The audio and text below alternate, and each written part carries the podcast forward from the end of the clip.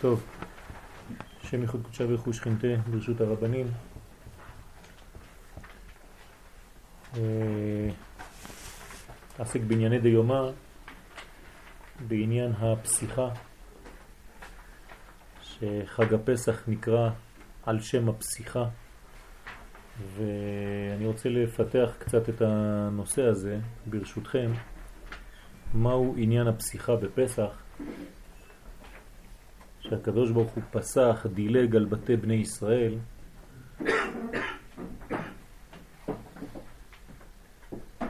אנחנו נראה שהפסיכה הזאת, חוץ מהמובן הפשוט שהקדוש ברוך הוא שמר על בני ישראל ודילג על עצם העובדה שמלאך המוות שם פועל והמוות מדלג על בני ישראל, יש בנושא הזה עמקות יותר גדולה ובסייעתא דשמיא ננסה לפתח את זה. שלמה המלך עליו השלום אמר בקהלת זין י"ד ביום טובה היה בטוב וביום רעה ראה גם את זה לעומת זה עשה אלוהים. אני רוצה להתייחס ברשותכם לשלב הראשון, לחלק הראשון, ביום טובה היה בטוב וביום רעה ראה. יש בחיי האדם זמנים שבהם הוא מקבל מוכין דגדלות. אילו הן שעות של חסד, של עבודת השם בבהירות ובהתלהבות. וצריך האדם לנצל את הזמנים האלה להתחדשות ורעננות בעבודת השם. וגם לשמור מאותן הערות צידה לדרך, לעיתים שבהם מתכסה האורה כשהמצב נמצא בקטנות המוחין. כלומר, שלמה המלך נותן לנו כאן סוד גדול. כשאתה מקבל מוכין דגדלות, מוכין דגדלות, אנחנו מדברים כאן על הבחינות הנקראות בתורת הסוד, חוכמה, בינה ודעת, ככה או כך בד. זאת אומרת, בחינות עליונות כנגד יודקה שבשם השם. זה נקרא מוכין, זה נקרא אורות. יש זמנים בחיים שיש הערה גדולה. הקדוש ברוך הוא שולח אורות גדולים. מה צריך לעשות בזמנים האלה? קודם כל לקבל את האורות.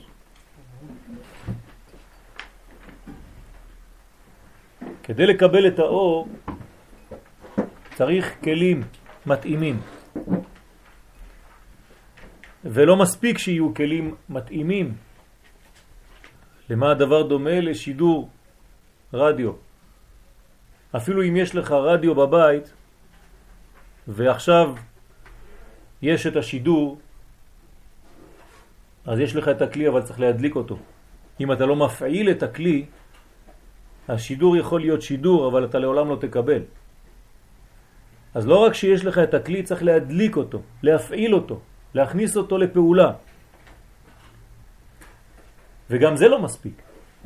כי אתה יכול שיהיה לך כלי, אתה יכול גם להדליק את אותו כלי, אבל אתה צריך גם לכוון אותו לתדר הנכון. אם לא, אז התדר משדר, יש שידור, ואתה לא מקבל מהשידור.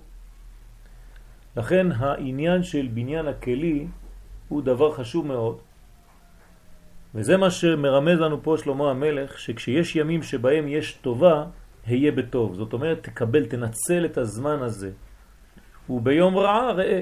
כלומר, כשיבואו חז ושלום אחר כך לפעמים ימים של מיעוט האור, כי ככה מנהגו של עולם, לפעמים יש יותר, לפעמים פחות, אתה צריך להשתמש מאותן אורות שקיבלת לפני כן, מבחינת המוחין, כדי שבזמנים שיהיה קצת פחות מוכין, קצת פחות הערה, תמשיך מכוח האנרגיה שקיבלת באותו זמן שהיית מלא. כמובן שאני רוצה לרמוז כאן בסייעתא דשמיא על עניין של פסח. שיש לנו בחודש הזה הוראות גדולים מאוד, ובמיוחד בליל הסדר, ואסור להחמיץ, תרתי משמע, את האורות האלה, אסור לפספס אותן, צריך להשתמש, לקבל אותן כהערה של גאולה, של העזרה של גאולה לאורך כל השנה כולה.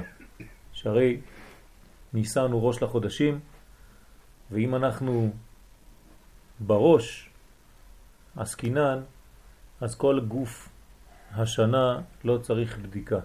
קלה שעיניה טובות, אין כל גופה צריך בדיקה. הראש של השנה זה חודש ניסן. אם בחודש ניסן אתה מתקן את בחינת הראש, ראש דנוקבה, אין כל גופה של השנה צריך בדיקה. לפני כן כן צריך בדיקה, בדיקת חמץ. כל מה שנשאר אצל האדם בזמן הסתלקות המוכין דגדלות, חוכמה ובינה, אבא ואימא, כשההתלהבות בעבודת השם איבדה מעוצמתה, התרגום המיידי של עיבוד, של חוסר, המוכין דגדלות, זה עבודת השם בקושי, בכבדות. כשאין התלהבות בעבודת השם, יש כאן הוראה פשוטה וברורה שהאדם ירד ממדרגתו. הוא קצת איבד מהמוחין, מהכוחות העליונים, ולכן העבודה שלו כן מופיעה בצורה כזאת שהיא כמצוות אנשים מלומדה, קשה לו, הוא לא מרגיש חיות בעבודת השם, קצת רדום, כן, ברפיון ידיים, וזה כמובן מוריד שמחה ושולל את הברכה הפנימית הטובה ביותר. כי האדם עושה את הדברים כי הוא צריך לעשות ולא חי את מה שהוא עושה. זה כנגד עיבוד המוחין, חז ושלום. אז מה שנשאר אצל האדם, כשכבר הסתלק האור, הוא הרושם ששמר מן המוחין שקיבל בשעת הגדלות. בתנאי שהוא ידע לעשות את המאגר הזה. לשמור, צעידה לדרך. פסח הוא זמן ביטול החמץ. בעולם, בשנה ובנפש. אנחנו יודעים שיש כלל שהשאיר לנו אברהם אבינו בספר יצירה, שאומר שכל דבר שאנחנו לומדים אותו צריך להתפתח ולהתממש בשלושה רבדים. רובד אחד נקרא עולם, שזה בחינת מקום, שטח. רובד שני שנקרא שנה, שזה המושג של הזמן, מימד הזמן. ומדרגה שלישית, נפש, שזה כולל גם את האדם וגם את הדומם, צומח, חי ומדבר, מבחינת הבחינה הפנימית שבהם, הנפשית. לכן אנחנו צריכים לבדוק את ביאור החמץ, את ביטול החמץ בפסח בכל הרבדים הללו. דרך אגב, אם אחד מהשלושה לא עובד, זה לא מתבטא באחד מהשלושה, כנראה שיש טעות. כל דבר צריך להתבטא בג' רבדים אלו. אז גם ביטול חמץ. בעולם, בשנה ובנפש. ננסה לראות את זה ואחר כך גם נביא את בחינת עולם שנה ונפש, כן? במקום אחר. בפסח יצאנו ממצרים והתחלנו את דרכנו לארץ ישראל. אז אנחנו כאן רואים ממש את ביטול החמץ ואת הדרך, את היציאה מהחמץ, מבחינת החמץ, שזה מצרים, אל כיוון ארץ ישראל, ארץ כנען, כמו המצה שהיא נכנעת, שטוחה, אפסית, שאין לה תפיחה, כך ארץ ישראל. כלומר, אנחנו עולים מדרגה מבחינת החמץ המצרי לבחינת המצה הארץ ישראלית. אז אנחנו רואים שברובד המקום, כלומר בעולם, הדבר מתממש כראוי. דבר שני, בבחינת הזמן. בפסח קיבלנו שליטה על הזמן. ואפילו ראש המזלות שהיה האלוה של מצרים, התלה, לא יכול היה למנוע את גאולת עם ישראל. וכבר הזכרנו את העניין בסוד הפסוק, החודש הזה לכם, לכם דייקה. לעשות בו השימוש הנכון ולהיגאל. אז גם כאן ברובד הזמן אנחנו רואים שיש שליטה מלאה לעם ישראל באותו רגע של יציאת מצרים, שלמרות הקונסטלציות וכל הכוכבים שאמורים למנוע מעם ישראל מלצאת, כי זאת השליטה היותר גדולה של כל השנה כולה, ראש לכל המזלות, מזל התלה הראשון, והוא גם כן נחשב לאלוה למצרים, כלומר הזמן הוא אחד מאלוהי מצרים, ודווקא בשליטתו המלאה ב-15 לחודש, כן, אנחנו שולטים על הזמן הזה, על המצב הזה, לוקחים את אותו זמן, רמז לתלה שלקחנו בעשור לחודש, שבת הגדול, קושרים אותו לקראי המיטה, תדמיינו שזה לא תלה, זה זמן. אנחנו לוקחים את הזמן וקושרים אותו למיטה שלנו, ושוחטים אותו בי"ד. כלומר, שליטה על הזמן. יציאת מצרים מבחינת הזמן, ביטול החמץ מבחינת הזמן. אז יש לנו כבר שני דברים. ביטול חמץ מבחינת מקום, אנחנו יוצאים מארץ מצרים והולכים לכיוון ארץ ישראל. דבר שני, ביטול חמץ מבחינת הזמן. אנחנו יוצאים ממצרים בזמן הכי לא נכון, לכאורה, הכי קשה לצאת, ובכל זאת יוצאים, זה ביטול חמץ מבחינת הזמן, ונשאר לנו לבדוק את הפן השלישי, שזה נפש. ומבחינת הנפש, ידוע כי גאולת הנשמה הישראלית הייתה בפסח. והייתה זאת גאולת עולמיים שאין עוד גלות אחריה אלא לגוף בלבד. זה מה שקצת הזכרנו בהילולה, מי שהיה, סייעתא דשמיא, שבעצם בגאולת מצרים נגאלה הנפש הישראלית לגמרי. כך אומר הרב חרל"פ, זצ"ל, ומביא כמה מקורות לדבר הזה. לא נעריך. על כל פנים, הנשמה היא יוצאת ממצרים, נגאלת פעם אחת ולתמיד, והראיה על עניין ששאלנו, איך ייתכן לחגוג חג הפסח ולעשות שמחה מאותו לילה שיצאנו מן הגלות, אם עוד כמה שנים או עשרות שנים אתה חוזר לעוד גלות. אז מה העניין? כן? לא ייתכן לעשות שמחה מיום פלוני שיצאת ממצרים ולהיכנס לגלות בבל, וגם בגלות בבל לעשות עוד רמז ליציאת מצרים. דבר לא הגיוני בכלל. אלא אם כן, יצאת פעם אחת ולתמיד ובאמת הייתה גאולה אמיתית, וזאת גאולת הנשמה. שם הבאנו את הגמרא במסכת ברכות, דף ט', שמדברת על העניין של ההבדל בין הלילה לבין היום, שגאולת הלילה היא גאולת הנשמה וגאולת היום היא גאולת הגוף. וכמובן שצריך לחבר את שתי הגאולות, גם את גאולת הנשמה וגם את גאולת הגוף, כדי שיהיה לנו ביחד חטיבה עצמותית מלאה, שלמה, של נפש וגוף יחדיו. נפש בלבד לא מספיק, גוף בלבד כמובן שלא מספיק, אלא שניהם ביחד. לשיטתו של רבי עקיבא או רבי אלעזר בן עזריה. עליהם השלום.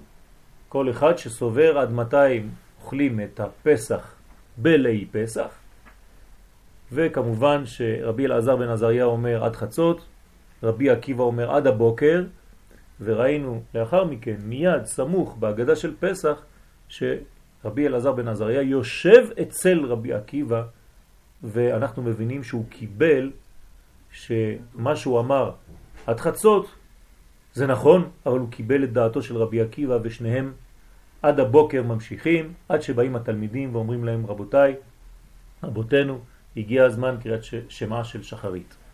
כלומר, זה סוד ששניהם ביחד, שני התנאים ביחד, זה שאמר גאולת הלילה וזה שאמר גאולת היום, שניהם מתחברים יחד ומביאים את גאולת הלילה עד גאולת היום. כלומר את גאולת הנשמה עד הביטוי שלה בגשמיות, עד שהנשמה תחצה את כל המסכים ותתבטא, תופיע, אפילו דרך הגוף, ודווקא דרך הגוף. כאן יש סוד גדול, הגאולה של הלילה היא גאולה נסתרת, כי היא גאולה נשמתית, גאולה שאינה נראית באופן ברור, גאולה שאפשר לחלוק עליה, גאולה שהיא מוטלת בספק, גאולה שהיא לא כל כך מקובלת, כי אנחנו רגילים, לצערנו, כן לראות את הדברים בעיני הבשר, בעיניים חיצוניות בלבד, וכל מה שהוא ברובד הנשמה קשה לנו לאחוז. אבל אה? בוודאי, בוודאי, בוודאי. הנשמה, לא מדובר על נשמה פרטית של אדם, מדובר באופן פשוט על הדיבור האלוהי שעד יציאת מצרים עוד לא יצא מן הכוח אל הפועל. מבריאת העולם, הרי אמרנו בשיעורים קודמים, מי הוא ה... האלמנט שמגלה את האלוה בעולם הזה? עם ישראל. כל עוד ועם ישראל לא משתחרר הוא בעצמו, אז העניין האלוהי לא מתגלה גם הוא. כלומר, הקדוש ברוך הוא כביכול נמצא בכלא. אז אתה מדבר על הקדוש ברוך הוא, לא על הנשמה הפרטית של כל אדם. אני אמרתי שאני מדבר על הנשמה של עם ישראל. וקודשה בריחו, ישראל ואורייתא, אחד. זה דבר אחד.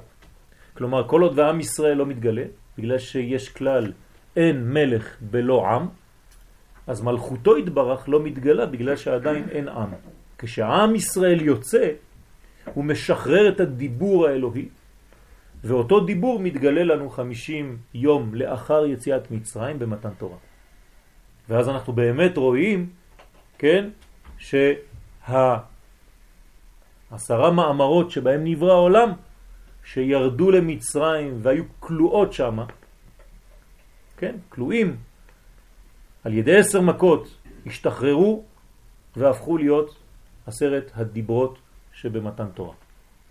כלומר, יש לנו פה תהליך של מציאות גדולה מאוד שירדה לכלא, למיצר, וששוב פעם יוצאת לפועל ומתגלית בעולם, ומאותו יום, כן, באמת אפשר לומר שעד הזמן הזה, ואין להפריד בין פסח לשבועות כמובן, ולכן שבועות אין לו תאריך בפני עצמו, כי הוא תלוי בפסח. עד הזמן הזה ארץ יראה. ורק כשקיבלנו את התורה אז היא שקטה. כמאמר הגמרא במסכת שבת דף פ"ה, פ"ח. כלומר, כל עוד והעולם לא מקבל את התורה, התורה לא מתגלה בעולם, הוא עומד בספק. הוא לא יודע. הוא לא יודע אם הוא ימשיך להיות. אם עם ישראל לא מקבל את התורה, כל מה שאמרנו בחג השבועות, חוזר הכל לתוהו ובוהו, שם תהיה גבורתכם וכו' וכו' וכו'. לכן יש פה גם כן מימד של נפש שמשתחרר. הנפש משתחררת. נפילתו של פרעה מלך מצרים, הוא וכל עמו, הייתה בפסח. זה, זה מובן, זה יציאת מצרים. מתי הוא נופל? מתי הוא מתמוטט? בפסח, באופן פשוט, ברור. גם המן האגגי, שזה עתה שחררנו לכמה זמן, שהוא בבחינת החמץ האנושי, כן? הגדרתי אותו ככה. גם הוא התחילה נפילתו בערב פסח. כלומר, הגאולה של פורים אפילו התחילה גם היא בפסח. מתי? בשעה שמרדכי ואסתר צמו למרות החג. הרי הצום היה בפסח ממש. אז אנחנו רואים שבחינת פרעו, שזה קליפה בפני עצמה, שבחינת המן, שזה קליפה אחרת, כל הקליפות מתבטלות דווקא בזמן הזה המיוחד שנקרא פסח. ביטול החמץ עובד. ביטול חמץ זה לא רק פעולה פרטית שאנחנו הולכים לעשות אור לארבעה עשר, שאנחנו בודקים את החמץ. אנחנו צריכים להבין שכל שנה ושנה יש ביטול של עוד שכבה אחת של חמץ שלא התבטלה שנה שעברה. וכל שנה אנחנו מבטלים עוד מדרגה. כלומר, מה שקורה בעולם, ולא תמיד זה נראה לעין, זה שכל שנה ושנה אנחנו מורידים עוד וילון. כשכל הווילונות, רוב הווילונות ייפלו, כשהלוט כבר יעזוב את העולם הזה, אז יתברר ותתגלה מלכותו יתברך. זה נקרא ביטול חמץ לפני ההערות הגדולות של פסח. באור לי' ד' בודקים את החמץ לאור הנר, ובי' ד' או ט"ו מתגלה כבר האור, בזכות ביטול החמץ שקדם. אשר על כן, פסח הוא זמן חירותנו. מכל מכלול האפשרויות שהיו לחז"ל להגדיר את חג הפסח, איך הגדירו לנו אותו, כן, במחזור של שלושה רגלים, זמן חירותנו, זהו. תראו איזה צמצום יש לרבותינו זיכרונם לברכה, איזה חוכמה, כן, היו יכולים להגדיר את זה בכל מיני שמות. זמן חירותנו. כמובן צריך לעמוד על העניין של החירות, ללמוד מה היא חירות. זה גם כן, זה הנושא. אבל כאן התייחסתי בכוונה תחילה לדעת, לראות את הזווית הזאת של פסח באופן מחודש בסייעתא דשמיא. לכן פסח הוא זמן חירותנו. זמן שבו מבחינים אנחנו בהבדל הדק שבין החמץ והמצה. יש הבדל דק מאוד. תשימו לב, לא בכדי האותיות של חמץ ומצה מאוד מאוד דומות אחת לשנייה. פתח קטן נפתח ברגלה השמאלית של האות ח' שבתיבת חמץ, והמציאות כולה קיבלה גוון חדש. בזכות הפתח הקטן הזה. פתח טוב פתחת. כלומר, אם אתם פותחים את הרגל השמאלית של החטא, במקום חטא יש לנו ה. ובמקום חמץ פתאום אני קורא מצה. הגוון של המצה. לחם העוני. מה זה המצה? כתוב בזוהר הקדוש שאדם הראשון אכל חמץ בפסח. ככה כתוב. מה זאת אומרת? כן, דרך אגב, כל פעם שיש איזה חטא, אנחנו מפילים את זה על אדם הראשון. לא חשוב מה, גם הוא עשה את זה. כלומר, כל החטאים שיש בעולם הזה היה איזה שורש שם. ובמדבר זה היה אברהם. כן, הכל, תמיד זה אותו סיפור. אדם הראשון אכל חמץ בפסח, ככה אומר הזוהר הקדוש. זאת אומרת שהוא היה בבחינת מצה, ומכאן אנחנו מבינים שמצה זה עץ חיים, וירד לבחינת עץ הדעת טוב ורע, חמץ. ולכן זה עניין של הדעת, החמץ זה דעת. אין הילד, התינוק יודע, כן, לומר אבא, כן, עד שהוא תואם טעם דגן. כלומר, דעת. והאדם הראשון בעצם ירד ממדרגותו ה של המצה אל המדרגה של החמץ. כלומר, במקום לפתוח את הרגל של החטא, הוסיפו שם חלק בה של מצה. כלומר, ממצה הוא ירד לחמץ. בתוספת הקטנה הזאת של רגל השמאלית. על זה אני רוצה להתייחס עכשיו, ברשותכם. מה זה לחם עוני? אומרים לנו חז"ל בתורת הסוד, הלחם שעונים עליו דברים הרבה. לא לחם של עניים, אלא לחם שפותח לך את אפשרות הדיבור. אתה פתאום, פתאום מתחיל לענות. היית סגור, היית סתום, היית במצרים, ופתאום הדיבור שלך, וזה חוזר למה שאמרנו מקודם, שהדיבור התחיל להשתחרר בפסח. דרך אגב, זה שם החג. פה, סח. פה שמגלה סח, סך זה בגמטריה חיים, 68. כלומר, הפה שמגלה חיים נפתח בפסח, והוא תיקון פרו, שהוא פה רע.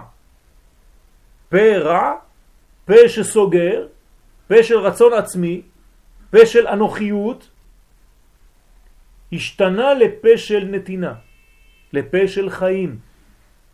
מלכות פה, תורה שבעל פה. הדיבור האלוהי היה סתום, סגור, ועכשיו הוא מתחיל להיפתח. ואני לא רוצה לחזור על כל העניין של הביטויים של משה רבנו, כן, ואני הרי שפתיים, כבד פה וכבד לשון וכו' וכו', שמראים בפירוש שיש כאן קליפה, שיש כאן עורלה, שחוסמת את גילוי הדיבור, ולא בכדי נקראת ההגדה בשם הגדה. כן, היא, כל העניין שלה זה להגיד, זה לומר, זה לפתוח. וכל העניין כאן זה לחם עוני, ולכן בנויה ההגדה של פסח בשאלות ותשובות. שואלים ועונים, שואלים ועונים, מה נשתנה ועונים. חכם מה הוא אומר ועונים, וכו' וכו' וכו'. ואת זה צריך לפתח בליל פסח. כן? אמרנו שהמדרגה של המוכין היא יודקה, כתר, חוכמה, בינה ודעת, כנגד יודקה. אני לא כותב את זה בעברית, אז אני כותב ב-H. מה? לא, זה לא, לא, זה בסדר. לא. בסדר? אנחנו לא סופרים את הכל. חסד, גבורה, תפארת, נצח, הוד, יסוד ומלכות. בסדר? הדעת עם העבר. זה הבניין, נקרא שם מה. כן? זאת המלכות נקראת בשם בן. פה זה מדרגה שנקראת אב וסג. כן, אב סג ב' כנגד י' כ' ו' כ'. המדרגה הזאת שנקראת מה מקבלת בליל הסדר מוחין. כלומר, חוכמה, בינה ודעת יורדים וממלאים את הגוף באורות. זה אורות. ואלו הכלים. לכן הכלי מתחיל להתבשם בפסח. הכלי מתחיל להתמלא בפסח. הוא משתנה. וזה סוד השאלה שהיא בעצם לא שאלה, מה נשתנה הלילה הזה. כלומר, לא שואלים פה שאלה. המה, אומרים לך, מודיעים לך, המה מתחדש, משתנה בלילה הזה. בפשט אנחנו שואלים שאלה, בסוד אנחנו אומרים לך תשובה כבר. כלומר, מה קורה בליל הסדר? אתה יודע מה קורה? המה מקבל מוכין. ואם המה מקבל מוכין, המה תמיד דואג לבן, כלומר למלכות. ואז בעצם יש לך י' כ' ו' כ', אפסגמה בן, כולם מקבלים אורות, יש לך קומה שלמה. זה מה שקורה בפסח. אז זה נקרא לחם עוני.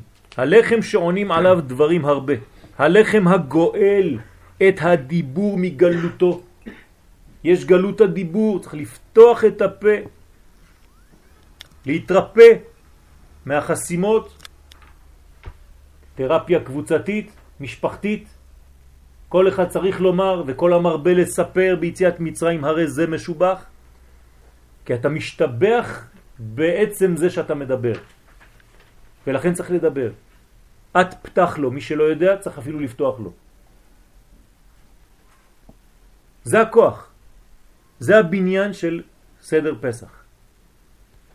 לחם שמזמין להגיד עליו דברים. כלומר, על ידי אכילת המצה, כן, יש לך הזמנה של דיבור, שפותח את הרצון לקבל לעצמו המרומז ברגל השמאלית של האות ח' דחמץ, זה הרגל השמאלית, צד שמאל, צד שמאל זה גבורות, זה רצון לקבל לעצמו, אגואיזם, את זה אתה פותח. הוא מעניק רווח והצלה. פתאום יש אוויר, אפשר לחדור כמו האות ה' שהיא כבר לא מתנפחת, כי יש לה יציאה. רווח והצלה, חירות מן הרע והתייחסות אל הטוב. בסוד, הראשונה והאחרונה שבשם י' כו' הכל נפתח. החטא הופכת להיות ה'. הראשונה, האחרונה, בינה ומלכות, עולם הבא ועולם הזה. כלומר, מה קורה בפסח? חיבור עולמות. פתחת את המעבר בין העולם הבא לבין העולם הזה. השפע יורד. כי הגאולה היא בחיבור העולמות כידוע, בינה ומלכות. עולם הבא מתגלה דרך העולם הזה.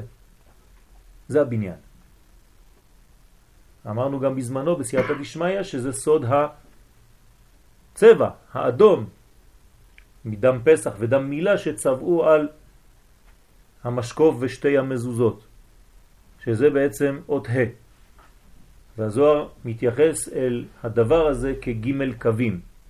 כלומר, בכמה מהכוונות, כן, ראינו את זה לא מזמן בברכת האילנות, תשימו לב שלפעמים יש ה' שכתובה ככה, ו', ו' וו'.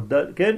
יש כמה כוונות בעניין הזה, אני לא רוצה להיכנס עכשיו לכל הכוונות, אבל בעצם זה ג' ווים. שלושה קווים. שלושה קווים זה פתח. מי זה שלושה קווים? כמובן, אברהם, יצחק ויעקב. ימין, שמאל ואמצע. הזוהר קורא לזה איזון. כל פעם שיש לך שלושה קווים אתה אדם מאוזן. אם יש לך רק שני קווים או קו אחד, אתה אדם חולה. שלושה קווים זה קו אחד כלול משלושה. קו אחד שמאזן ג' כוחות. חסד, גבורה ותפארת. בניין שלם.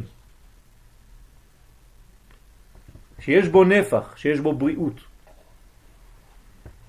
פרעו, חוץ מהיותו מלך מצרים, הוא מנגנון רוחני החוסם את האות ה'.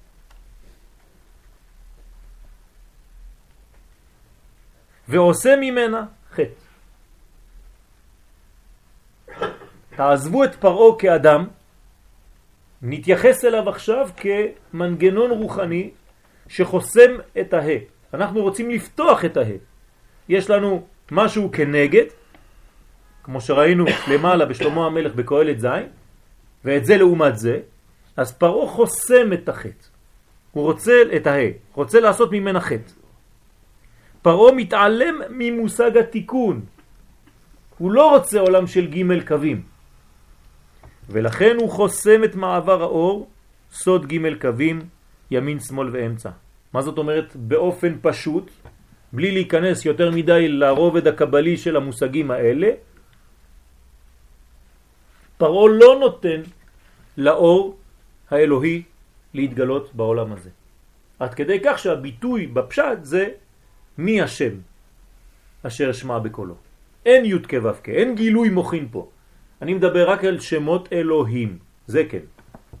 כלומר, צד הגבורה, צד הדין, צד הטבע. פרעה חוסם את הירידה של גילוי האור האלוהי של חיבור העולמות בעצם. עולם הבא עם עולם הזה. הוא כאילו מסך מפריד בין שניהם. ולכן במקום זרימת המוחין מן השכל אל המידות, מפה לפה, מן השכל אל המידות, כי זה הבניין, כדי להעניק חיים לגוף, לגוף הבריאה כולה, ישנה סגירה מחמת חוסר דעת. מה סוגר? אמרנו שהשלב הזה הוא השלב המחבר, הדעת, ולכן אם אני סוגר את הדלת הזאת של הדעת, כלומר גלות הדעת, אז אין כבר זרימה, יש מסך מבדיל, מפריד בין שני העולמות ואין שום אור מגיע חז ושלום לעולם הזה. זה מה שקורה במצרים. ואז עם ישראל פה, כן, בכלל לא מרגיש אפילו את הכאב. לא מרגיש אפילו את החיסרון. הוא לא יכול אפילו לצעוק. בפעם הראשונה שהוא זועק, הקדוש ברוך הוא שומע. משמע שלפני זה הוא אפילו לא היה זועק. יש אנשים שמרוב הלחץ, מרוב העייפות, מרוב שהם תשושים, הם כבר אפילו לא יכולים לצעוק, אין אפילו הבעה. יש ייאוש מוחלט. כשמתחילים לצעוק, זו כבר תגובה חיובית. כלומר, מתחילים להרגיש. כשאתה מתחיל להרגיש זה מראה על בריאות. אדם שהוא חולה ומרגיש את הכאב זה ברכה. כי הוא יודע איפה כואב, ואפשר לטפל. אדם שכבר לא מרגיש שכואב, הוא הולך למות ולא יודע בכלל. מה חסום פה? הדעת. הדעת הוא עורק רוחני חשוב ביותר. בלי דעת אין שפע שיורד. הדעת נמצאת בגלות. תפתחו את כל ספרי הסוד והחסידות, כתוב במצרים הדעת הייתה בגלות. זה נקרא גלות הדעת. כלומר גלות החיבור. מה זה דעת? זה לא לדעת, זה לא אינפורמציה. כן? לא מאגר של מידע. דעת זה היכולת לחבר בין דברים. תלמיד חכם שיש בו דעת זה תלמיד חכם שיודע לחבר בין כל מיני דברים שהוא למד ולעשות מזה בניין. זה לא רק לדעת דפים של גמרא בעל פה. זה שיש לו דעת שיש לו בניין בלימוד שלו. חז ושלום במצרים יש חוסר דעת. דרך אגב, יש פסוק, נכון? גלה עמי בלא דעת. כן, עם ישראל גולה כשאין דעת, כשחסר דעת, כשיש חיבור אין גלות. כשאין חיבור מיד יש גלות. חיבור בין העולמות כמובן, בין המוחין לבין המידות, בין הראש לבין הגוף. אנחנו יכולים לראות את זה בחוש, לא עלינו ולא עליכם.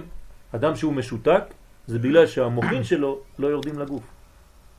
אז הגוף שלו משותק כי האנרגיה של המוח לא מגיעה דרך העצבים לפעולה הנצרכת.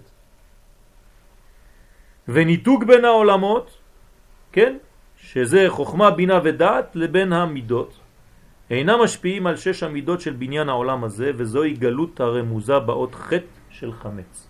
כלומר, מה זה החטא של חמץ? זה סגירה.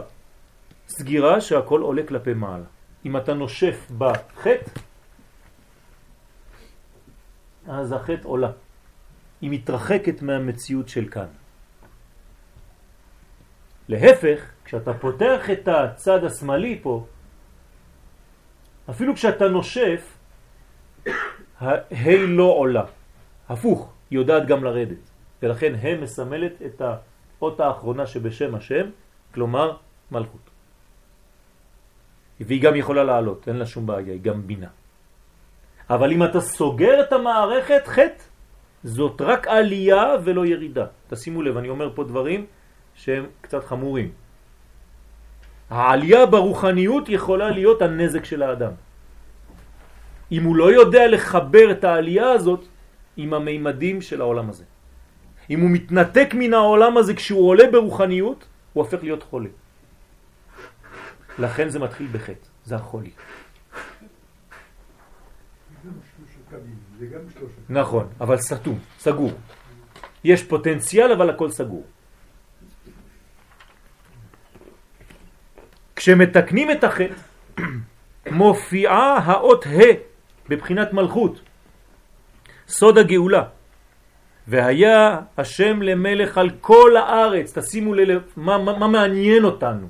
שהשם הוא מלך על מה? על כל הארץ. על כל הארץ דייקה. כלומר, על הדברים התחתונים, ולא על הדברים העליונים. זה לא חידוש, הקדוש ברוך הוא בשמיים, אנחנו, כן, מתארים לעצמנו ומבינים ומאמינים שיש אלפי רבבות מלאכים ועולמות רוחניים, אין שום בעיה. אבל שהשם הופך להיות מלך על ארציות, זה חידוש.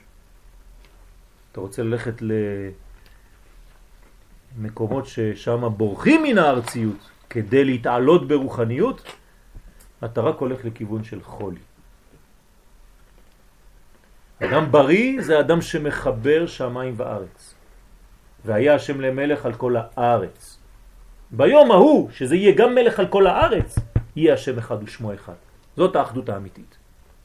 ולא רק על השמיים כבודו. וזה סוד אנשי קודש תהיון לי. אמנם קודש, אבל לא מלאכים, אלא אנשים דווקא. אנשי קודש. לא רוצים להיות מלאכי קודש. אני רוצה להיות עם של אנשים קדושים. עם קדוש. פתיחת הדלת הקטנה, כן, פתיחת הדלת הקטנה, באות חטא, היא סוד הענבה בעבודת השם, ובכל דבר בחיים. מה זה הדלת הזאת? מה זה הדלת הזאת שנפתחת? דלת זה לשון דלות. אתה פותח מעבר ואתה פתאום מרגיש שאתה לא כל כך מנופח, כמו שחשבת. מישהו בצורת חטא, הוא רק מתנפח. הוא חושב שיש לו נפח והוא תופס פה בעולם הזה ואני ואני ואני ואני. כשפתאום פותחים לו את הדלת, הוא רואה שיש פה בעל הבית, והוא נשאר ברובד המתאים לו והמדויק. אחת מהתכונות של המצה, הזוהר מכנה אותה לחם מדויק. למה לחם מדויק? כי זה בדיוק הרמה שלך. לא עושים לך התנפחות, כמו אלה שעושים body building, כן? אתה מנפח את הכל, אבל בפנים, כמו ילד קטן. כלומר, אין לך בניין בכלל פנימי רוחני, ואתה בונה על זה שרירים כמו חומת מגן, כי בעצם אתה פוחד שיבואו לבדוק מה קורה בפנים. אותו עניין כאן. כשאתה חוזר למימד המצה, אתה חוזר למימד הנורמלי, הטבעי האמיתי שלך, הפנימי. אחר כך תחזור לחמץ. בינתיים אתה במצה. יש לנו שבוע של בחינה כזאת. התפיחה של החמץ היא ההגעה לכל התחומים של החיים עם תחושה שאנחנו יודעים הרבה. זה החמץ. אתה מגיע לכל תחום, תזוזו, זוזו, תנו, תנו לי לטפל בעניין, כן? אני מומחה. אתה מומחה. זאת הבעיה. כשאתה לא מגיע לכל מצב בחיים שלך עם ענבה. בסייעתא דשמיא, בעזרת השם, ננסה לראות מה אפשר לעשות. אני רוצה רק לשתף אתכם, אמנם אולי זה לא נראה ככה, אבל כשאני בא לשיעור הזה, אני כולי רועד. ואני מבקש מהקדוש ברוך הוא שידריך אותי, כי זה לא פשוט. אתם חושבים ששיעורים זה ככה? אתה בא ואומר מילים? אני אפילו מתבייש לומר את מה שאני אומר, כי בכלל מה, מה אני עושה פה? זה לא סתם כדי לומר לכם את הדברים, זה כדי שתבינו באמת מאיפה אני מגיע כל פעם. אשתי יודעת. המצע בא ומלמדת אותנו להתחיל כל פעם מחדש. להרגיש את הנקודה ההתחלתית של כל דבר בחיים. אני כמו ילד קטן שמתחיל מחדש, למרות מה שלמדתי אתמול ושלשום. בחול ואפילו בקודש. להבין שכל בניין בחיינו דומה, דומה להתחדשות המלכות, הנבנית כל פעם מחדש, מנקודה קטנה ועד לפרצוף שלם בעל עשר ספירות. כל פעם, בכל דבר אתה בונה את אותה מערכת. ומי שקצת למד כוונות, יודע שאנחנו חוזרים על כל הבניין הזה, כל תפילה. תמיד אתה מתחיל מאחור באחור, ואחרי זה יש נסירה, ואחרי זה יש מעבר פנים אל פנים ואתה נקודה קטנה, ואחרי זה אתה צריך להתגדל, להתגדל, להתגדל. כל פעם הדבר הזה חוזר, כל פעם הדבר הזה חוזר. ועמלק, נעזוב תכף את פרו ונתייחס לעמלק, זה השני, כן? דיברנו על פרו ועל המן. מה עושה עמלק? אותו דבר רק בכיוון אחר. ועמלק רצה לפעול בדרך האחרת, להפוך את האות ה' לאות קוף. במקום לחסום, הוא מושך קצת כלפי מטה. וזהו סוד עמלק, נוטריקון עמל קוף. כלומר, כל העמל שלו זה באות קוף, לעשות מהה קוף. כלומר הוא אומר לך, אתה אמרת לי שזה טוב לרדת למטה. אתה יודע מה? בוא נרד קצת יותר. נרד ממש למטה. עד למקומות ששם שולט המוות חז ושלום. רגליה יורדות מוות. כן? מה אנחנו זוכרים מיצחק אבינו? כן? שהוא הרים רגליו אל המיטה, ויאסוף רגליו אל המיטה, כדי שהרגליים שלו לא תיפולנה, כן? מטה מטה. זה נוטריקון עמלק. ראה אריזל דרושי פורים. כלומר, הורדת הקדושה רמוזה באות ה' אל מדור הקליפות בסוד רגליה יורדות מוות. אתם רואים, יש לנו אחד שסותם את הה, עושה ממנה. השני אומר, לא, לא נסתום את הה, אלא אדרבה, נמשוך אותה כלפי מטה. נשתמש במלכות האלוהית לצורך עצמנו. לקחת את הכבוד של הקדוש ברוך הוא ולעשות מזה כבוד עצמי. פש, איזה רב גדול. זה הכבוד שלך? הרי זה חידושים שהקדוש ברוך הוא נתן לנו בתורה. אתה עושה מזה כבוד עצמי, חז ושלום?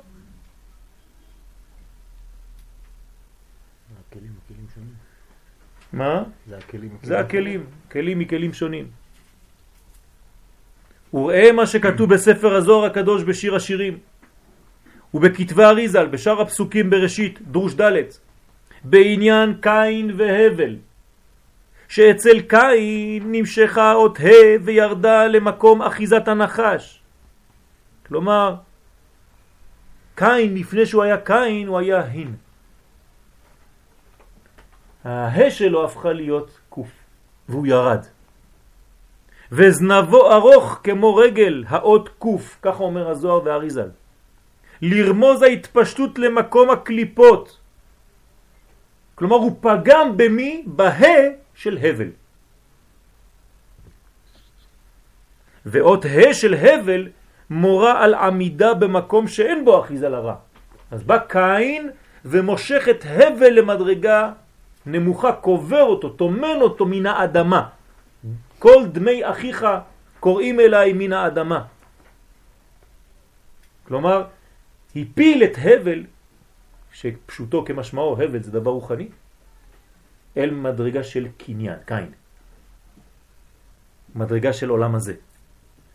כלומר, במקום להשתתף שניהם אחד עם השני, קין והבל זה בניין, אחד הורג את השני.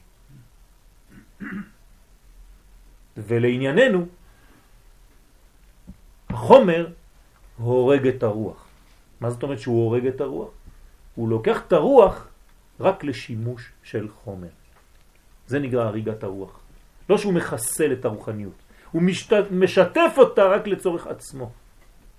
כלומר, אתה לוקח את הנשמה שהקדוש ברוך הוא נתן לך ברמז הבל, ואתה, מה עושה עם הנשמה הזאת? כל החיים שלך זה רק רצון לקבל לעצמך בהצטלה של תלמיד חכם, חס ושלום, יכול להיות גם זה. ואתה מנצל את הכוח הרוחני הזה לכבוד עצמי, מזה אנחנו צריכים להתנקות, להיות אמיתיים. עם זה אי אפשר לשקר. קדוש ברוך הוא, כל אחד יודע בדיוק אם הוא משקר לעצמו או לא. עם זה אי אפשר לשקר. וידוע מן הספרים הקדושים כי גלות מצרים הייתה בבחינת גלות הדעת ולכן הייתה מצרים בסוד דעת דקליפה. כלומר אם יש גלות של דעת של קדושה מיד מופיעה. את זה לעומת זה. דעת אחרת. דעת דקליפה.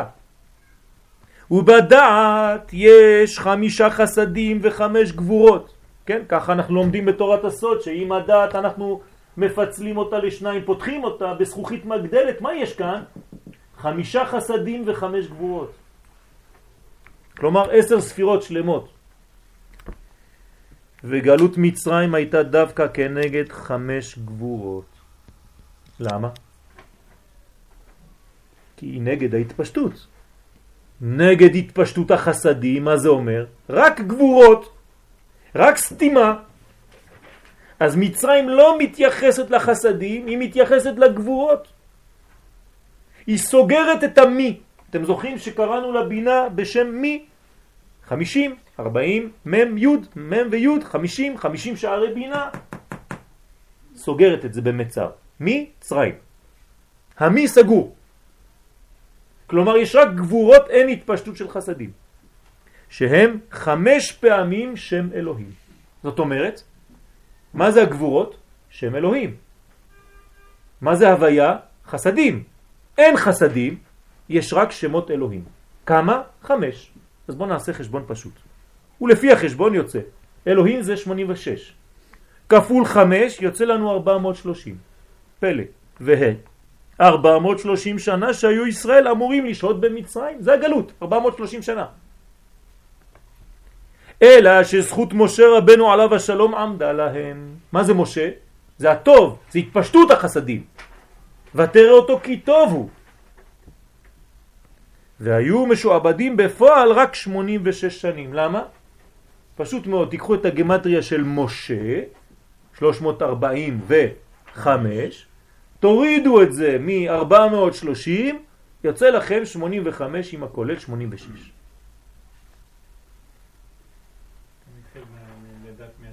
כן, בדיוק. והוא לפי החשבון של משה, העולה בגמטריה 345, והנה 430 פחות 345 שווה 86 יחד עם הכולל. זאת אומרת שאנחנו הגענו עכשיו למיתוק של ארבע גבורות. נשאר לנו רק גבורה אחת, 86. היה חמש גבורות בהתחלה, 430 שנה היה צריך להיות. משה בא ונתקע את הכל. דרך אגב, משה הוא הגלגול של הבל. חוזר. וכנגד זה שותים ברמז ארבע כוסות יין בפסח. מה זה ארבע כוסות? זה ארבע גבורות. לכן יין אדום. למרות שיש כמה שנוהגים ביין לבן, אבל רוב הפוסקים אומרים שצריך להיות יין אדום. מה זה יין? יין זה רמז לגבורה. ארבע גבורות, מה עשינו איתם? מיתקנו אותם. היה חמש, משה הוריד לנו ארבע, מיתק אותם, ונשאר לנו רק גבורה אחת בגרמטריה 86. זה הזמן הגלות האמיתית שהיה, של השעבוד. כלומר, מה אנחנו עושים עם ארבע כוסות של יין שהיו אמורים להיות כוסות של תרעלה, של רעל? הפכנו את זה לכוסות של הודיה. פתאום זה הפך להיות בליל הסדר ארבע כוסות של תודה לקדוש ברוך הוא, אנחנו אומרים הלל על הכוסות הללו. והוא כנגד כוס. כמה זה כוס? שעולה בגמטריה 86, אותו דבר. תראו, הכל מסתובב לנו. השולחן של ליל הפסח, של ליל הסדר, זה מנגנון עם הרבה כפתורים. מי שלא מבין מה קורה שם, הוא חושב שזה אוכל, יש לו זרוע, יש לו זה ביצה ויש לו כוסות והוא מכסה ומוציא. כל זה אורות גדולים. מנגנון של עשר ספירות יש כאן, רציני מאוד. אנחנו מדברים על שמות אלוהים בכוסות לפי הכוונות של פסח ושמות הוויה במצה, מוכין דגדלות, מוכין דאבא דאימה, גדלות א', גדלות ב', קטנות א', קטנות ב', מי שבא לשיעורים בלילה קצת. אנחנו מתקדמים בעניין הזה. זה מנגנון שלם, זה בניין פה. אני דוחף ככה בכוונה בלילה בשביל שיבואו לשיעור. לא, זה בגלל שזה חשוב. זה חשוב.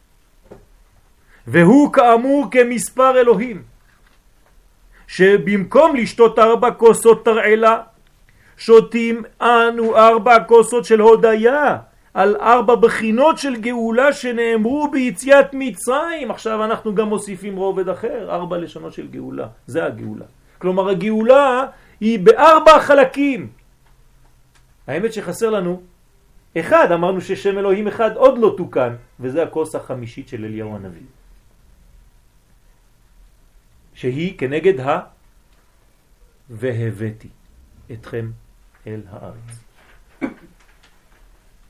אז אנחנו כאן מדברים על ארבע לשונות של גאולה. במצרים אנחנו יוצאים מארבע מדרגות של קליפה. אם אנחנו לומדים מה זה והוצאתי, מה זה והצלתי, מה זה וגאלתי ומה זה ולקחתי, אנחנו מבינים שאנחנו מדברים כאן על ארבע מדרגות חשובות ביותר, וצריך ללמוד כל מדרגה מה היא. מה ההבדל בין הוצאתי לבין וגאלתי? מה זה לקחתי? למה אני צריך את כל הלשונות הללו? תגיד גאולה וזהו. מה היום אנשים עושים חשבון? אנחנו רוצים גאולה. הוא יגאל אותנו, הוא יגאל אותנו, זהו, לא אומרים הוא יציל אותנו, הוא יוציא אותנו, הוא ייקח אותנו, כן? מדברים על גאולה. ראה בראשית רבה, פרשה ח' סימן ה'. גאולת מצרים נעשתה בהתערותא דלעילה. כלומר הקדוש ברוך הוא בא ממעלה למטה. כלומר ללא קשר לעבודת האדם ולרמה הירודה שהיו נמצאים בה ישראל. ישראל במצרים לא היה להם כלום. ובכל זאת הקדוש ברוך הוא עושה גאולה. כלומר הגאולה באה ממעלה למטה, יש לה כיוון. סוד מ"ט שערי טומאה הם היו, שלפי הדין לא היו אמורים להיגאל, אלא שהייתה פסיכה על מצבם. זאת הפסיכה של פסח. הקדוש ברוך הוא מדלג על המצב הזה, הוא מעלים עין, הוא אומר לא חשוב, אני אוהב אתכם. אני גואל אתכם למרות המצב שלכם. לפי הדין אתם לא ראויים להיגאל, אבל בפסח אני לא מסתכל על זה, אומר הקדוש ברוך הוא. אני גואל אתכם. והוא סוד הכתוב, והיה הדם לכם לאות על הבתים, אשר אתם שם, וראיתי את הדם ופסחתי עליכם, ולא יהיה בכם נגף למשחית, בהכותי בארץ מצרים. תעשו משהו קטן, כי אין לכם כלום. לפחות ברית מילה וקורבן פסח ותצבעו את המזוזות ואת המשקוף. דרך אגב, זה היה צבוע מבחוץ או מבפנים? מבפנים. הקדוש ברוך הוא לא צריך לדפוק בדלת כדי לראות, כן? זה לא שהקדוש ברוך הוא הולך מבית לבית ומסתכל על המזוזות עם הידם בחוץ, לא. כלומר, הרמז כאן זה כשאתה עושה את העבודה, אפילו כשאתה עושה אותה לעצמך. הקדוש ברוך הוא יודע בדיוק לאן אתה רוצה להגיע. הקדוש ברוך הוא יודע מה הרצונות האמיתיים שלך בחיים. אתה לא צריך להראות לכולם שאתה צבעת את כולך בשתי המזוזות והמשקוף. תראוני, כן? שופוני. כשאתה מתקדם בעבודת השם, כמה שיותר צניעות יותר טוב. בכוח צריך לצאת, בגלל שמישהו מחייב אותך, או שיש מישהו מעליך שאומר לך. אבל זה לא פשוט. כי בדרך כלל קודם התיקון בחיצוניות, כן, קודם התיקון בחיצוניות לתיקון הפנימי, לתיקון הפנימיות.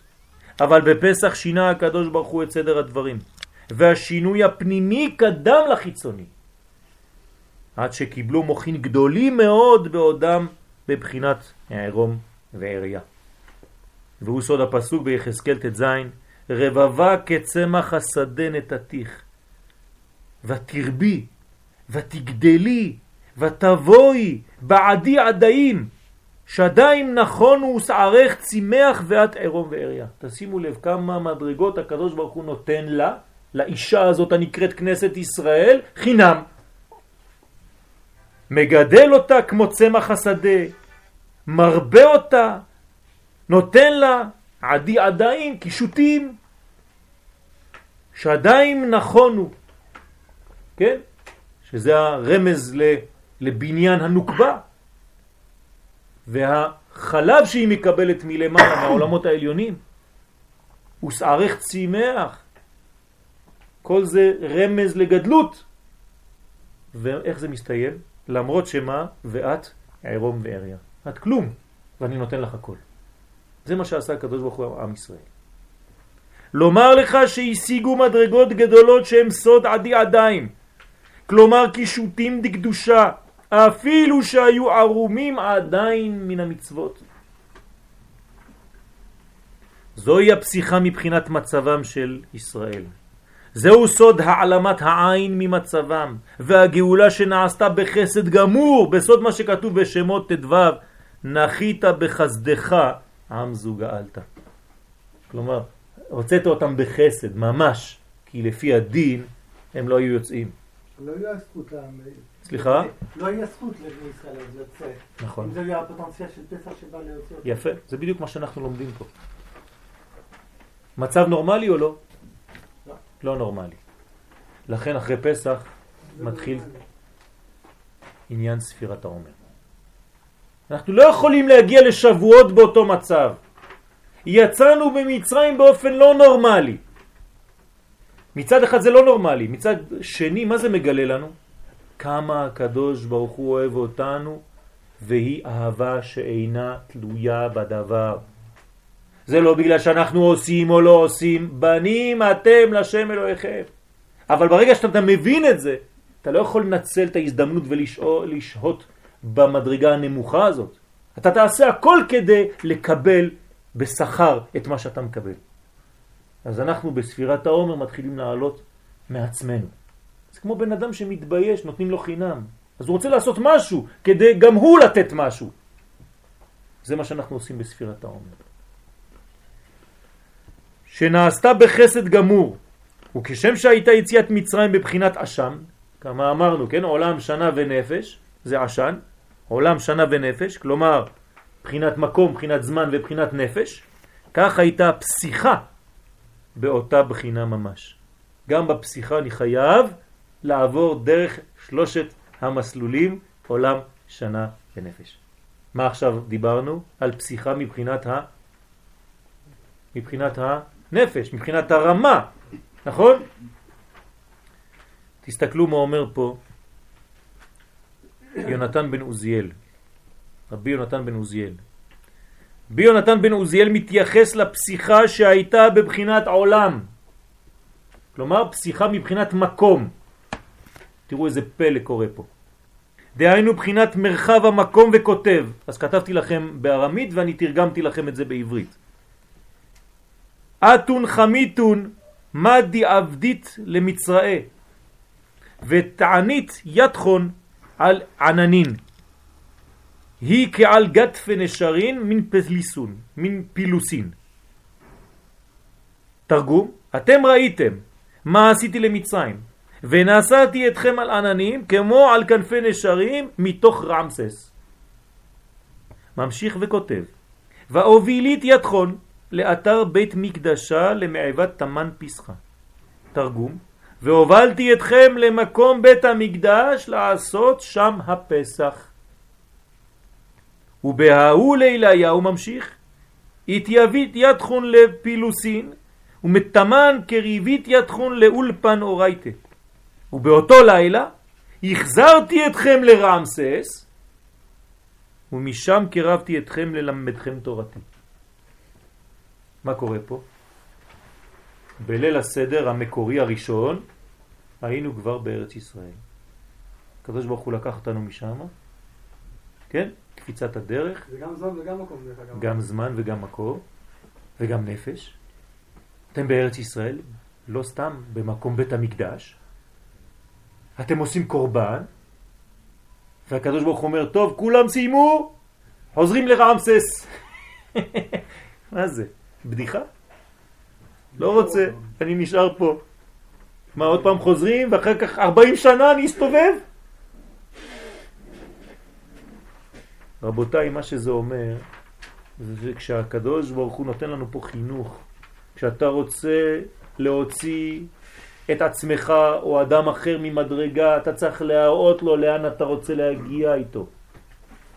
רוצים להגיע לבחינה של ארץ ישראל, לבית המקדש, לקודש הקודשים. זה מה שמראים לעם ישראל. אלו המוחין, אותם הזכרנו מקודם. זה נקרא המוחין. זאת אומרת, אנחנו לא מדברים סתם על אורות, זה דברים רוחניים. עכשיו אני יורד יותר לממשות, לגשמיות. אתם יודעים לאן אנחנו רוצים ללכת? תפסיקו עם כל הדיבורים באוויר. אנחנו רוצים להגיע לארץ ישראל ולקבל מוכין בסוד בית המקדש שקיים. זהו. חוץ מזה כלום. אתם הבנתם? יופי, חוזרים עכשיו לרמסס. עכשיו תתחילו לעבוד. לקחתי אתכם, הראיתי לכם, עשיתם פועל דמיוני, הייתה לכם חוויה של גאולה, עכשיו תחיו אותה בעצמכם, בכוחכם. זה המורה, המורה האמיתי. נותן הרגשה של סוף השנה לתלמידים כבר בתחילת השנה. ואז אומר לכולם, אתם רוצים להגיע לשם? בואו נתחיל לעבוד. אם לא, אתה מתחיל את השיעור, לא יודעים לאן הולכים. כל יום עוד שיעור ועוד שיעור משעמם, לא יודעים כבר מה. אתה לא יודע מה אתה עושה בכלל. אין לך את התמונה הכוללת. אין לך את הרעיון הכללי. אתה חי בפרטים, אתה לא רואה את הכלל. כלומר, גם פסיכה שמבחינת המקום התגלתה בלי פסח, והחידוש הוא שסגולת הזמן גרמה שתתגלה באותה עת גם בקדושתו, כן, קדושתו של בית המקדש. כמו שאמרת, חיבור עם קדושה אחרת. כלומר, זה לא סתם שיש לנו קדושה של מקום, יש לנו עכשיו בית המקדש, ונראה לומר שעניין זה מתחדש כל שנה בליל שימורים. אנחנו לא מדברים על פעם אחת שהיה שם. מה שהקדוש ברוך הוא עושה, הוא מחדש כל שנה, זאת אומרת שעכשיו עוד פחות משבועיים בליל הסדר שלנו, בעזרת השם אנחנו צריכים להרגיש בשולחן שאנחנו בבית המקדש השלישי. לא פחות מזה. אם לא, אז אתה לא הולך לשום מקום בראש שלך. אתה עוד פעם חי את חג הפסח ועושה פולחן, כמו שעשית כבר אלפיים שנה. אז מה אתה עושה? הקדוש ברוך הוא צריך את זה? שתריב בגלל שהנוסח של ההגדה שלך לא כמו הנוסח של אבא שלך או של השכן ותתחילו להתווכח, לא, כתוב ככה, כתוב ככה, כולם צודקים, זה לא חשוב בכלל מה כתוב. יש כל כך הרבה,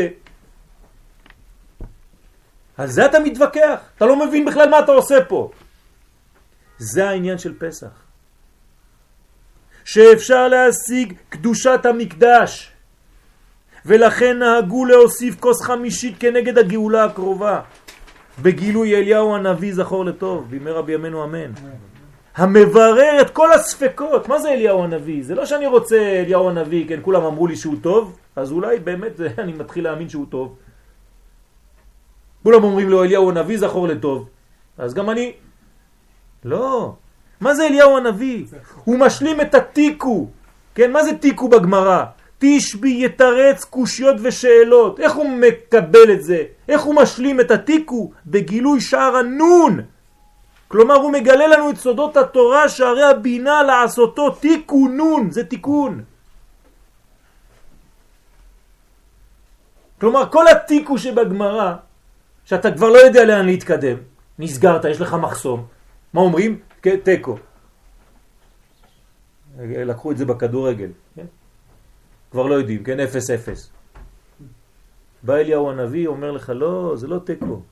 אני עכשיו מביא לכם אור מעולם הבא מחמישים שערי בינה, ואני מביא לכם את הנון, ומהתיקו זה הופך להיות תיקון והבן. כלומר, רובד לימוד הסוד שהוא משער הנון. הוא זה שישלים את ההבנה הכוללת ואת התמונה השלמה של הגאולה. בלי זה אתה לא תוכל להבין בכלל. ואחרי שראינו ביציאת מצרים איך הקדוש ברוך הוא פסח על הזמן והמקום, מה חסר לנו עכשיו? נפש. נשאר לנו לראות מה הייתה הפסיכה בקומת הנפש. והיא קשורה במהות לפסיכה בזמן ובמקום. כלומר, הכל קשור. כי נפשם של ישראל הייתה שפלה באותה עת, ולמרות זאת זכו להיגאל. ונראה לומר בסייעתא דשמיא כי סוד גדול רמוז בעניין זה המלמד אותנו לראות בעין טובה את הדור שבו אנו חיים. זה נקרא פסיכה מבחינת הדור. אל תלמד חובה על עם ישראל. לסנגר עליו ולא לקטרג עליו חז ושלום. והוא סוד הפסוק בתהילים ל"ז ועוד מעט ואין רשע והתבוננת על מקומו ואיננו. מה יגידו לכם האנשים? הקדוש ברוך הוא יחסל אותם. עוד מעט אין רשעים, נגמר הסיפור שלכם. או שתחזרו בתשובה מהר, או שזהו, נגמר הסיפור שלכם, אתם תחוסלו. זה לא מה שאומר פה דוד המלך. תראו מה אומר רבי נחמן מברסלב עליו השלום. זכותו תגן עלינו בליקוטי מוהר"ן מהדורה כמה סימן רפ"ב. דע כי צריך לדון את כל אדם לכף זכות ואפילו מי שהוא רשע גמור צריך לחפש ולמצוא בו איזה מעט טוב שבאותו המעט אינו רשע. הוא 99.9 רשע. לא חשוב, יש לי עוד 0 נקודה משהו. ועל ידי זה שמוצא בו מעט טוב ודן אותו לקו זכות, על ידי זה מעלה אותו באמת לקו זכות, כי אתה מתחיל לראות בו נקודות טובות. ויוכל להשיבו בתשובה. ככה אתה עושה כדי להשיב בתשובה. אתה לא שובר, אתה אומר לו, אתה כולך אבוד, רובו ככולו, שלום. וזה בחינת תהילים ל"ז, ועוד מעט ואין רשע, כלומר הוא מתייחס בדיוק לפסוק שקראנו בתהילים. עוד מעט ואין רשע והתבוננת על מקומו ואיננו, לא בגלל שהקדוש ברוך הוא חיסל אותו, זה אתה מתפלל, חז ושלום. דהיינו שהפסוק מזהיר אותנו לדון את הכל לקו זכות, ואף על פי שאתה רואה שהוא רשע גמור, אף על פי כן צריך אתה לחפש ולבקש למצוא בו מעט טוב, ששם אינו רשע, וזה ועוד מעט ואין רשע. כלומר, גם אתה בעצמך תתחיל לראות אותו כצדיק. עוד מעט אתה אפילו לא רואה רשע. אתה אפילו לא אומר, הוא עוד לא מתוקן. כלומר, עוד מעט הוא יהיה מתוקן. לא, מי אתה בכלל? אני עכשיו צריך ללמוד עליו טוב. אנחנו עושים את זה עם הילדים שלנו? כן. הילדים שלנו תמיד תמיד, לא חשוב באיזה מדרגה הם, תמיד מנסים, כן, להוציא אותם וללמוד, ללמד זכות עליהם, נכון? חס ושלום אבא שאומר לבן שלו, אתה אבוד, לך מפה. אתה לא שווה כלום, בחיים שלך לא יצחק ממך שום דבר. זה משוגע. אתה הורס את הילד הזה. עד שהוא ימצא מקום שבו מישהו יגיד לו, אתה טוב. שצריך אתה לבקש בו עוד מעט טוב שיש בו עדיין, יש בו טוב, עובדה הוא חי, הוא קם בבוקר, הקדוש ברוך הוא נתן בו נשמה גם בבוקר, הוא טוב, מי אתה בכלל בגלל, כדי להגיד שהוא לא טוב? ששם אינו רשע, יש מקום אחד שהוא לא רשע, כי אף על פי שהוא רשע, כן? אני אגיד לכם, הוא צדיק, צדיק. בשירותים הוא לא חושב על קדושה. הוא מקיים הלכה. איך אפשר שאין בו מעט טוב? אין דבר כזה עדיין. כי איך אפשר שלא עשה איזה מצווה או דבר טוב מימיו? אין דבר כזה.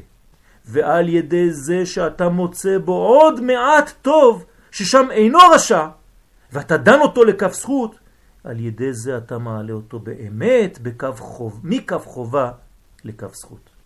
תראו, דברים פשוטים מאוד וכל כך אמיתיים. עד שישוב בתשובה על ידי זה, וזהו ועוד מעט ואין רשע. כלומר, הוא בעצמו כבר, משכת אותו, הוא כבר מתחיל לבד. זה כמו מנוע. הסטארטר קשה, אבל כשהוא כבר נדלק, זהו. בהתחלה דוחפים את האוטו. אבל כשזה דלוק כולם הולכים.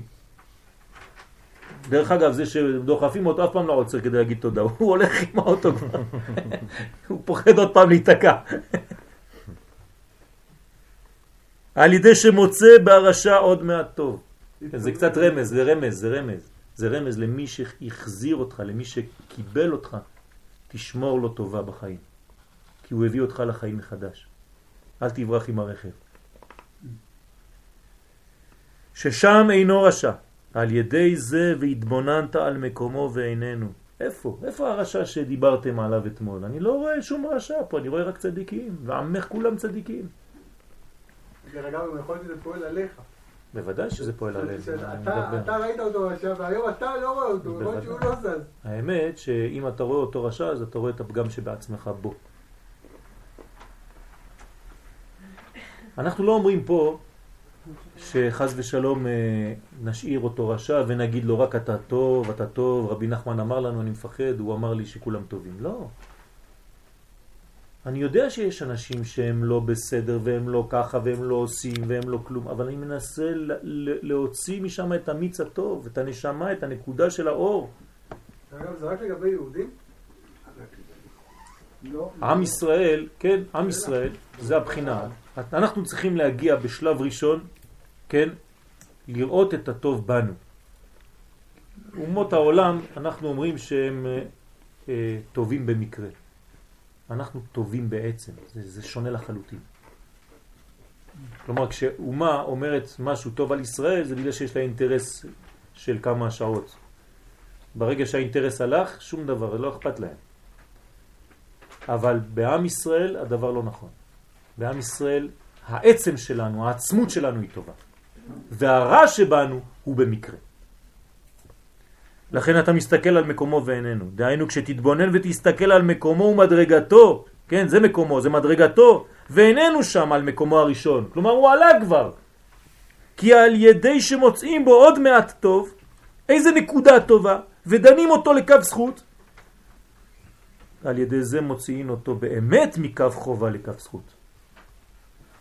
ברוך השם. היית מעשן בשבת? כן? אתה יודע, אתה צדיק, לאט לאט תתחיל, הנה, אתה כבר לא מעשן בין שתי סיגריות. יש זמנים שאתה לא מעשן בשבת. אז בוא, בוא נפתח את הרווח בין שתי סיגריות. להסביר, לאהוב, כן? ולאט לאט, לאט לאט, לאט לאט הבניין, אני אומר לכם, אני רואה את זה ברוך השם בחוש, שזה לא דברים שכולם רואים את זה, כן? כמה אנשים, כמה אנשים, כן, ש, שמתקרבים בגלל שהם מצאו מישהו שיאמר, לא יגיד, כל הזמן ייפול עליהם. כן? תיפול עליהם אימתה ופחד. כן? מספר על הרב קוק שהיה מישהו שחילל שבת, ואז בא מישהו... בא להגיד לו. ואז בא כל מיני ליטאים כאלה, ואמרו, לא, צעקו וזה, אז הוא לא התייחס. התפזרו, ואז עם עוד אדם אחד, ואחרון כבר הייתה סגורה. אז אותו אדם תמה, אמר לו, למה לא הלכת תכף שהם באו? ולמה לקחת אותי? אז אמר לו, אם הייתי הולך איתם, אז היה מחייל שבת בפרהסיה. והלכתי רק... אבל למה מה לקחתי אותך? כי צריך שתיים כאילו לעדות. יפה, יפה. כלומר, ממש... ממש להתבוננות על מקומו, על מקומו של עולם, לראות כאילו את הנקוד בכל אחד. בדיוק, בדיוק. על מקומו של עולם, זאת אומרת, הקדוש ברוך הוא נקרא מקום, ואתה רואה בעצם ש, שהוא מחיה את האדם הזה, כן? הקדוש ברוך הוא ממלא אותו. אז זה נקרא לקו זכות. כן, זכות זה גם ניקיון. וזהו והתבוננת על מקומו ואיננו כנל ואבן. וזה מה שהיה ביציאת מצרים. בדיוק זה. הקדוש ברוך הוא לא אומר לנו דברים שהוא לא עושה בעצמו. מה היה ביציאת מצרים? הרי לפי הדין הם לא ראויים להיגאל. אז מה עשה הקדוש ברוך הוא? כמו רבי נחמן. כלומר הוא ראה רק את המקומות הטובים ואת הנקודות הטובות שבעם ישראל. זה מה שמעניין אותי עכשיו. שהקדוש ברוך הוא חינך אותנו לראות את המציאות בעין טובה, לא עין רעה. ולהאמין שהעם ישראל מסוגל מעצם בריאתו להיות נגאל תמיד. כלומר, עם ישראל הוא עם שנולד ונברא באופן כזה שהוא תמיד תמיד תמיד בגאולה. תמיד בשאיפה של גאולה, זה הדבר הטבעי אצלו. אז אל תבלבל לו את המוח, הוא בדיוק מתקרב לזה. לפעמים לא בשיטה שאתה חושב, אבל כולם הולכים לאותו כיוון. אתה אל תבוא ותעשה קטגוריה על עם ישראל. תלמד זכות, תסנגר על עם ישראל, כמו שהיה עושה הנביא שהיה, ותראה שבעזרת השם גם אנחנו בדור שלנו, עם החדשה, הפסח, ההגדה המחודשת שלנו, גם כן נזכה ליציאה, וכבר לא נקרא את ההגדה שאנחנו קוראים היום, אלא הגדה חדשה. שיציאת מצרים תהיה רק חלק קטן ממנה, כמו שלפני יציאת מצרים הייתה אגדה אחרת, אתם יודעים. זה מה שאנחנו אומרים רק בהתחלה, אנחנו עושים רק את זה ברמז. כן, שארמי עובד אבי וירד מצרימה, כן, זו הייתה אגדה ראשונה. הורדנו את כל האגדה הראשונה, שמנו אותה רק בפסוק אחד. אחרי זה התייחסנו לאגדה של פסח, של יציאת מצרים. עוד מעט ניקח גם את יציאת מצרים וגם ארמי עובד אבי, נעשה מזה שתי אגדות, שתי שורות, ועכשיו נתייחס לאגדה החדשה של חזרת עם ישראל מכל ארבע תפוצות. זאת תהיה אגדה, זה מה שכתוב. לא יאמרו ברוך השם אשר הוציאנו ממצרים, אלא ברוך השם שקיבץ אותנו מכל הארצות, החזיר אותנו לארצנו וכו' וכו' וכו'. במהרה בימינו אמן ואמן.